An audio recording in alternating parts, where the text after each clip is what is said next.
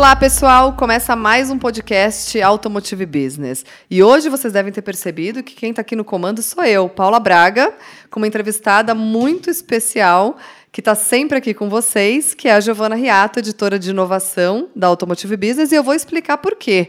Nós estivemos muito sumidos nesses últimos tempos por conta de um grande evento que a gente promoveu essa semana, chamado Automotive Business Experience 2019, ou, para os mais íntimos, ABX19. E, e, a Giovana está aqui com a gente para contar um pouco sobre tudo isso. Ela teve à frente da curadoria é, desse evento, que não foi muito fácil, ao lado do nosso time da Automotive Business.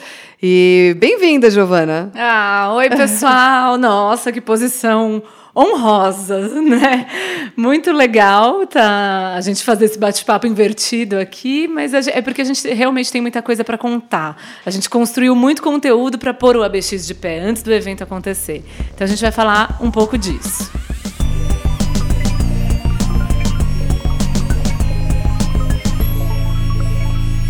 Conta pra gente, começa explicando o que, que é o Automotive Business Experience 2019. Então, vamos lá. Eu duvido que você, nosso querido ouvinte, não saiba o que é o ABX, porque você ouviu a gente falar muito disso nos últimos meses. Mas o ABX foi um grande evento, o maior evento que a gente já realizou em mais de 20 anos de história. Então, foi um evento muito especial em que a gente reuniu duas mil pessoas. De fato, a gente reuniu duas mil pessoas. Esse porque essa, esse era o nosso objetivo e isso aconteceu. Em uma grande arena que tinha seis palcos de conteúdo simultâneo. É, exposição, uma área importante de relacionamento, tudo junto no mesmo lugar, que acho que isso foi um grande ponto forte, né? Disruptivo, diria, Exatamente. né? De alguma forma, um, um formato mais diferentão. E que acho que o mais legal é que a, a gente empoderou o participante. A pessoa ia lá, montava a sua programação, então ela tinha livre circulação, via a discussão que ela queria em cada palco, depois ia um pouco na rodada de negócios no speed meeting, passeava, comia, encontrava pessoas. Acho que isso foi o, o grande ponto forte do evento, né? É verdade. E por que, que você acha que foi importante essas pessoas participarem da BX? Porque a gente falou em duas mil pessoas e não são qualquer pessoa, né? são duas mil lideranças do setor automotivo. Então, a gente teve. É, a construção do, do BX começou há mais ou menos 15 meses, né? A gente. É, e a gente teve uma, uma preocupação importante de colocar em cima da mesa uma discussão essencial para o setor, que é a liderança. A gente não queria fazer um evento para falar do mercado, para falar de dados, para falar do problema. A gente queria conversar com as pessoas que estavam ali, que são as lideranças, e de como essas pessoas precisam assumir o protagonismo e a responsabilidade de construir um futuro potente e rico e legal e de impacto positivo para essa indústria automotiva. Então, a gente começou isso na construção da pesquisa Liderança do Setor Automotivo, que a gente apresentou o ano passado, que a gente teve Puxa algum... alguns dados dessa pesquisa. Nossa, Vamos essa, relembrar. Essa está no coração, né, essa, tá, essa a gente... É, a gente entrevistou mais de 600, 600 lideranças. A gente tem um ABcast só sobre isso, né? falando dos dados, que a gente conversou com o Luiz Arthur Pérez e o Flávio Padovan comentando alguns pontos, mas em resumo, a gente descobriu que a liderança automotiva, talvez também muito por causa da crise recente, é preocupada demais com o curto prazo, em fechar o caixa, em, em fazer as coisas darem certo agora, e, e pouco comprometida com a construção do longo prazo. Então, com coisas relevantes como inovação, como pensar em novos modelos de negócio, na relevância diversidade. da empresa, diversidade. É. é quase um papel mais de gestor do que propriamente de líder, né? Exatamente. Então, a gente teve essas conclusões. E, e aí a gente percebeu que, que, na verdade, a gente precisava acender esse olhar dentro da, da liderança automotiva como uma responsabilidade nossa, né? Sem dúvida. Sendo uma plataforma de conteúdo que fala com essas pessoas. Não dava para a gente fingir que nada estava acontecendo, continuar cobrindo o setor. E aí a gente precisava colocar a discussão na mesa, e inclusive essa discussão sobre a liderança, muito acompanhada da discussão sobre a necessidade de inovar além da tecnologia, de inovação como cultura corporativa, como modelos de negócio, em todas as frentes. E a discussão sobre diversidade também, né, Pá? Nossa, sem dúvida. Diversidade foi, acho que, um item que apareceu na nossa pesquisa é, com os líderes do setor automotivo com uma certa rejeição até, né? O que nos preocupou bastante por se tratar de algo fundamental para uma indústria que inova e que precisa inovar cada vez mais e cada vez mais rápido, né? Sim, sim. É, é interessante porque quando a gente olhou os dados, a rejeição por programas de diversidade e tudo mais, a sensação a gente ficou eh, até pensando: será que essa liderança está desinformada sobre a relevância desse assunto, que é traz lucratividade, que traz potencial de inovação? É uma estratégia de negócio, na verdade, Exato. né? De certa forma. É. E aí, até por isso, inovação, é, inovação e propósito, liderança e diversidade estiveram na trilha principal de conteúdo, que você conduziu, é né? É verdade, foi muito especial essa trilha, porque eu acho que a gente desenhou ela é, com um propósito, diria, muito grande, que foi de impactar realmente, né? De fazer essa liderança refletir sobre esse protagonismo que você está falando, refletir sobre a responsabilidade que ela tem nessa construção, né, desse, desse novo setor automotivo que está nascendo, né, porque de certa forma a gente está passando por uma fase transformadora. Né? É. E, e, o, e quem lidera tudo isso precisa ser transformado de alguma forma também, precisa acompanhar tudo isso. Né? Mas falando também agora né, no aspecto colaborativo, né, a gente teve um monte de gente, 151 palestrantes nesse evento. Né? Eu acho que para a gente aqui em Automotive Business foi um desafio e tanto criar esse ambiente colaborativo, porque a gente vem de um formato de plataforma de conteúdo né, mais tradicional e tivemos que também pensar, mudar o nosso mindset né, e criar e desenvolver uma nova cultura, e isso foi muito positivo. Acho que a gente tentou levar isso também para o evento evento, né? Fala um pouco sobre isso. Sim, foi demais. Só para todo mundo ficar sabendo de como foi a estrutura disso. É, a gente chegou aqui, a Paula idealizou a BX, a gente começou a sonhar em cima, a pensar em cima, a desenhar e tudo mais. E aí tudo bem, a gente tinha um evento enorme, muito legal, que, que tinha o propósito não de ser um evento de um dia, mas de levar uma inspiração que tivesse, que perdurasse, né? que servisse para muito mais, que inspirasse, levasse informação e tudo mais. E a gente falou, ok, nós somos uma, uma plataforma de conteúdo pequena, temos uma equipe enxuta, como que a gente vai colocar isso de pé? E aí a gente começou a construir algumas pontes para realizar e juntar tudo que a gente precisava, todo o arquipélago para fazer o ABX. E aí a gente teve. É, acho que no processo de construção do ABX, isso talvez tenha sido uma das coisas mais legais. Um dos, uma das frases que a gente usava para divulgar o evento era: ninguém nunca fez nada incrível sozinho. E isso é verdade. E sem a gente dúvida, sentiu na pele, né? Dúvida. Que para fazer uma coisa grandiosa, incrível, que falasse com todo mundo, reunisse diversos públicos, né? Tem que ser colaborativa. Com certeza. A gente a gente fez construiu muitas pontes assim, parcerias, se conectou com muita gente, ouviu opiniões, ouviu desejos e a gente firmou é, algumas parcerias essenciais para o evento. Sim. É difícil até citar nomes, porque foram muitas, né? A começar, dois dos palcos eram conduzidos por, por parceiros, né? Que não são é pessoas, verdade. funcionários aqui da B, colaboradores diretos. Uma pelo Luiz Arthur é, Pérez, que é coach de liderança, um super parceiro nosso, que ele cuidou, conduziu a trilha de conteúdo AB Talks. E a Priscila Fábio, da SD Press, também conduziu as discussões no, no palco de branded content, né? É verdade. E super queridos, né? Super. Muito obrigada. Muito obrigada, né? Fica aqui nosso agradecimento formal. É, mas também, além disso, a gente construiu parcerias de conteúdo, né? Que eu acho que foram fundamentais também para o evento e conseguimos gerar cinco conteúdos exclusivos lá, né? Sim, acho que o ABX ele também se propõe a reunir o novo setor automotivo, né? não aquela cadeia tradicional só de autopeças e fabricantes de veículos. A gente queria ter todo o ecossistema que está se formando, então mobilidade, tecnologia. Acho que esse foi o tom né, principal do, do evento, né? Esse foi Sim. o grande desafio. De ter todo mundo lá, todo mundo que faz o setor, a indústria, a nova indústria, tinha que estar tá lá. E aí a gente também se preocupou em ter, em levar lá assim um, um certo um marco zero, né? Aqui tem as discussões, um conteúdo que vocês vai ver aqui e vai te, te localizar nesse mapa, né? Vai ser uma a bússola. Então a gente levou, a gente fez três pesquisas em parceria com a Reed Exhibitions, é, que realiza o Salão do Automóvel. A gente pesquisou, fez uma pesquisa sobre o Salão do Automóvel do Futuro, uma sobre o horizonte para a indústria de autopeças e uma sobre o, a intenção de compras de caminhões.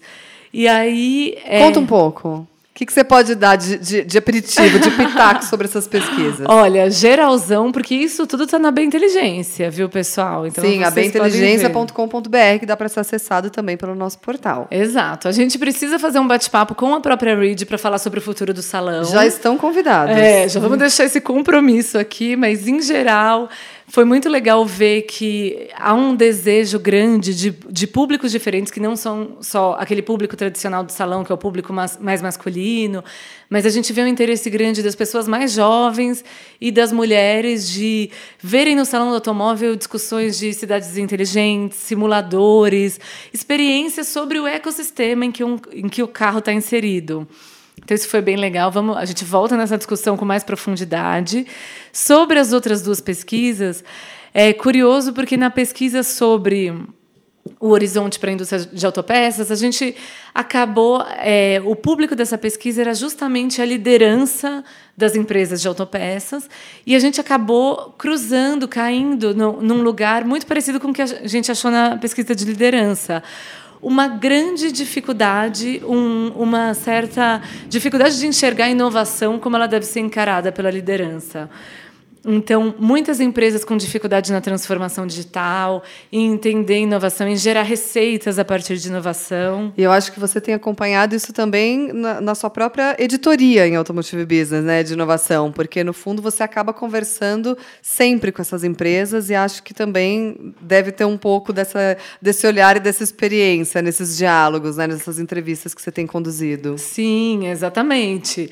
A gente, é, trabalhando inovação e fazendo entrevistas e produzindo conteúdo sobre isso no setor, dá para ver que existe uma dificuldade de olhar além da tecnologia, que é o que é tradicional na, na indústria. Né? Você acha que é uma indústria que está um pouco atrasada, de alguma forma, em relação a outras é, eu acho equivalentes? Que é, acho que é dolorido para a indústria conseguir desapegar do, do seu lugar de do seu lugar de, da sua potência, que é a tecnologia, né, a inovação tecnológica, desapegar de olhar só para isso e pensar em plataforma, pensar em digital, pensar em outros modelos de negócio que não se baseiem num, num motor potente ou num motor elétrico também, né, que, que se baseiem que consigam ir muito além disso. E até aceitar, por exemplo, é, ajudas não, né? Mas aceitar colaborações de startups em projetos. Acho que isso é um grande desafio ainda para a indústria Sim, também, né? Sim, completamente. A gente lá foi interessante. A gente levou 100 startups para a BX.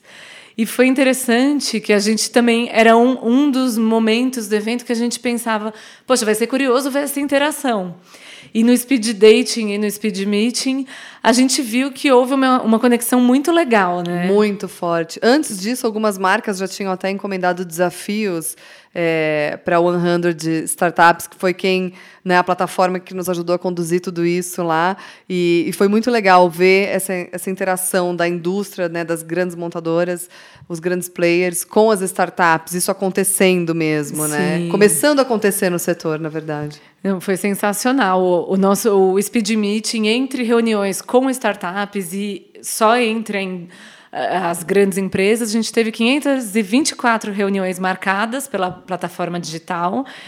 E 80 delas, quem participou sinalizou que poderia, que deve gerar um negócio. Então, foi um, um baita resultado para uma, uma primeira edição nesse formato. Sem dúvida. E num formato que a indústria também não está muito acostumada. A gente pode perceber isso lá, né? Vivenciamos ao vivo, né? Essa descoberta. Essa, essa conexão, essa chegada no evento, entender tudo lá e, e ver que tudo fazia sentido. É verdade. Bom, mas voltando às pesquisas. Vamos lá. A, essa pesquisa de autopeças também mostrou realmente a dor do setor com a crise, que houve uma redução consistente de faturamento, uma redução consistente de, de negócios. E aí é curioso também um outro ponto que a gente entendeu como um ponto sensível é que aconteceu uma redução do quadro de funcionários, né? Isso, claro, durante a crise, e muitas empresas sinalizaram que isso, esse enxugamento foi positivo. E há uma perspectiva de crescimento, as empresas esperam voltar a, ter, a fazer negócios, elas estão otimistas para esse ano e para os próximos cinco anos, as projeções de contratações já não são tão positivas. O, o setor já, já não, não pensa em trazer tanta gente de volta. Talvez na cadeia produtiva tradicional, né? Porque Exato. a gente começa a ver outros players assim entrando com um impacto muito forte no setor, né? Exatamente. Isso que... se refletiu até lá no próprio ABX, né? No teu palco, principalmente, que você conduziu, e, e nos próprios patrocinadores, né? Que a gente viu também uma mudança, né? Uma entrada de de, de empresas mais de tecnologia, startups, enfim. É, outro, um outro olhar para o setor automotivo, né? Com certeza. Eu fiquei com um palco de inovação e mobilidade e a gente teve, assim, foi interessante ver que a gente teve uma boa frequência em todos os palcos, né? Uma boa audiência. Sim. Isso foi o máximo, foi muito legal.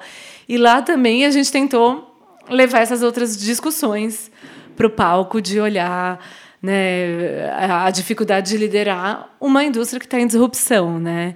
Que o desafio é esse, é ter uma liderança que consiga construir novas empresas, né, novas soluções.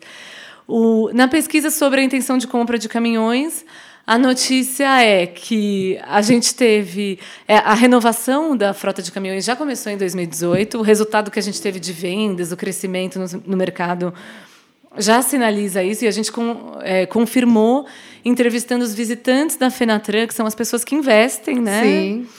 E então. O cenário é bom. O cenário é bom. Esse ano a renovação continua, para os próximos anos também. Mas aí é curioso que há uma demanda reprimida do, dos pequenos frotistas que não conseguem crédito. E na pesquisa a gente viu que está todo mundo com saudades do PSI, o Programa de Sustentação dos, do Investimento, que era de, é, que fez o mercado de caminhões crescer muito e tal.